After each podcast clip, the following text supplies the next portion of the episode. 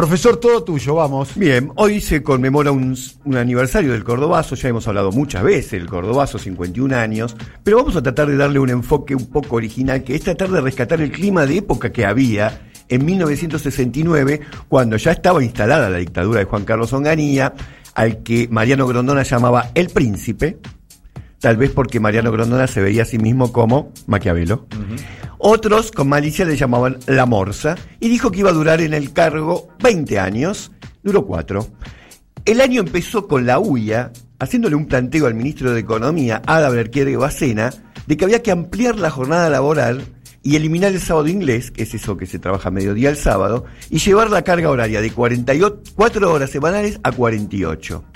Córdoba en ese momento, y hablo de la ciudad de Córdoba, era una especie de la Detroit argentina, porque estaban la fábrica de Ica Renault, la de Fiat, la de General Motors, y ante este planteo, las dos CGT que existían, que era la CGT oficial y la CGT de los argentinos, se unieron en la figura de Elpidio Torres, que era del ESMATA, y de Agustín Tosco, que era de Luz y Fuerza. Ustedes saben que el contenido, la contextura de la clase trabajadora en esa época era muy distinta a la actual. Entre otras cosas, había solamente 4% de desocupación.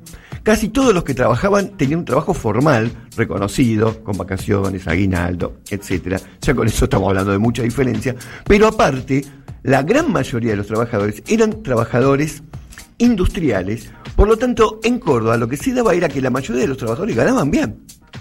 No era, la rebelión esta no fue porque querían más, sino porque no querían recortes. Si hablamos un poco del clima cultural de la época, ustedes fíjense, la película más vista de ese año. Atilio López dice acá, ¿eh? ¿Qué dije? El Pidio Torres. El Pidio Sí, Torres, Atilio no. López, tiene razón. No, no, perdón, son dos personas distintas. Son dos personas distintas. Ah, ok. Bueno, pero la película más vista de ese año, escuchen la música a ver si la sacan. A ver, la película más vista del año.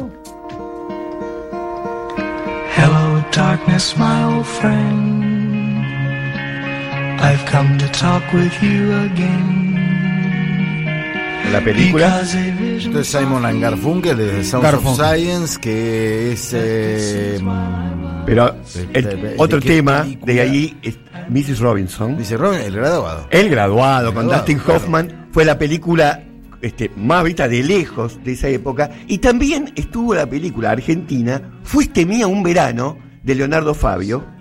El tema musical, temas musicales a nivel mundial, por ejemplo, como ese año el hombre había llegado a la luna, David Bowie sacó Space Oddity. Yo Claro. pensé, este hombre lo vas a ver, Eduardo. También Creedence sacó Proud Mary. Y en la Argentina sonaba esto. A ver. 69.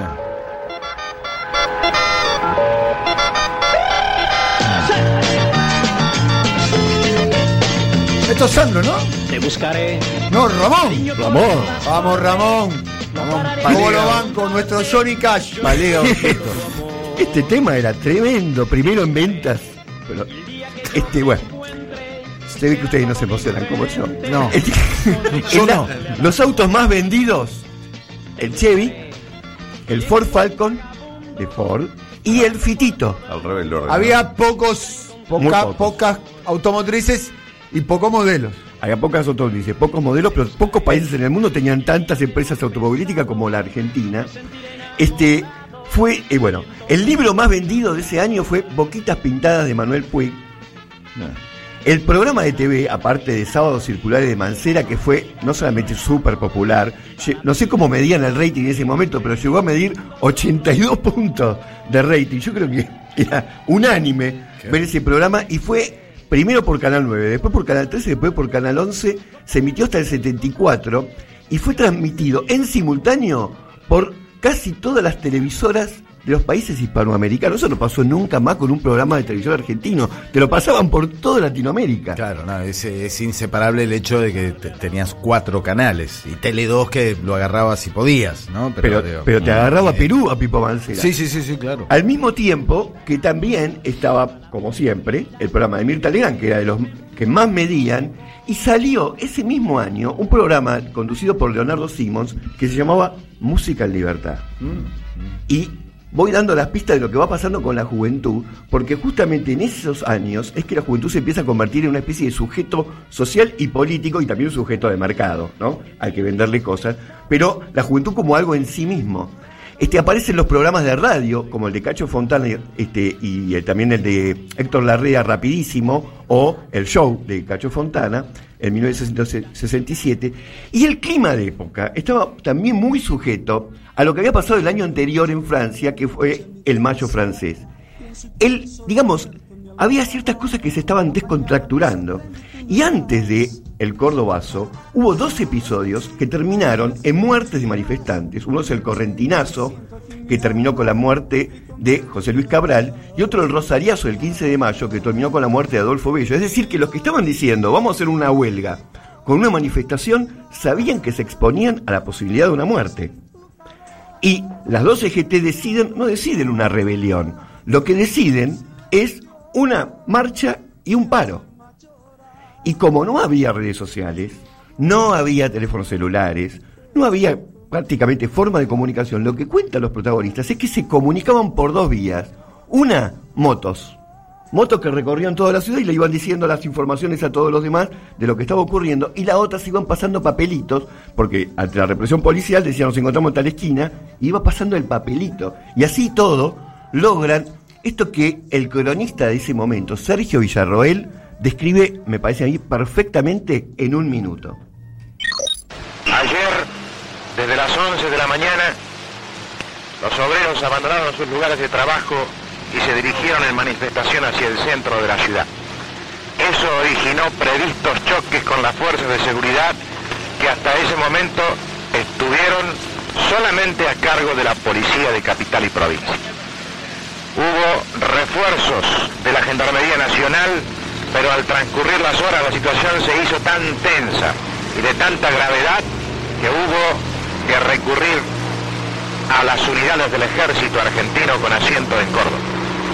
Estas que aquí vemos pertenecen a la Escuela de Tropas Aerotransportadas, unidad con asiento en camino a Calera que se ha hecho cargo de la ciudad desde ayer a las 17 aproximadamente. La noche de la víspera fue muy tensa. Tiroteos esporádicos y durante casi tres horas la ciudad estuvo totalmente a oscuras.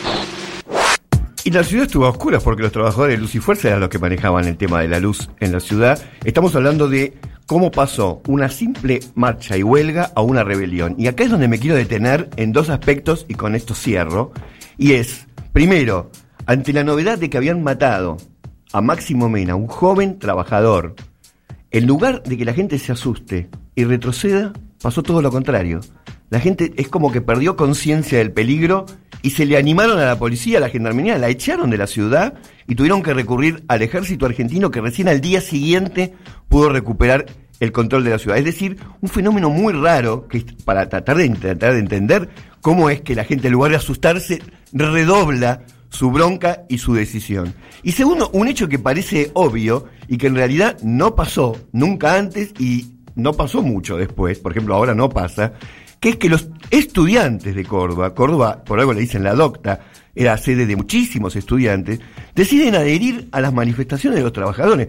Hoy en día, ¿hace cuánto que el movimiento estudiantil no va de la Obreros y estudiantes unidos y adelante. Obreros y estudiantes de adelante es una consigna que hoy, bueno, hoy tampoco se movilizan mucho este, los estudiantes. Digo Y hoy. Además, a ver, eh, ¿cuál es la particularidad de lo que dio el Cordobazo? La militancia estudiantil siempre existió, la militancia del movimiento obrero siempre existió.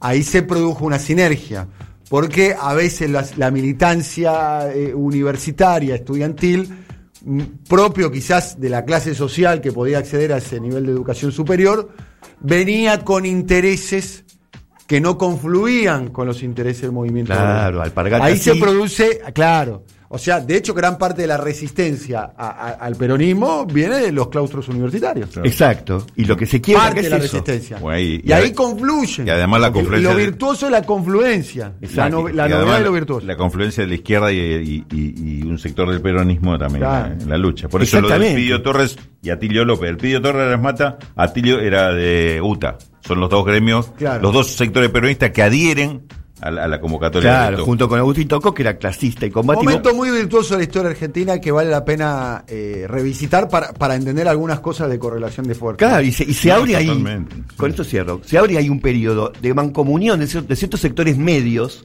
con los sectores trabajadores que se- recién se corta en el 76 con el golpe de Estado.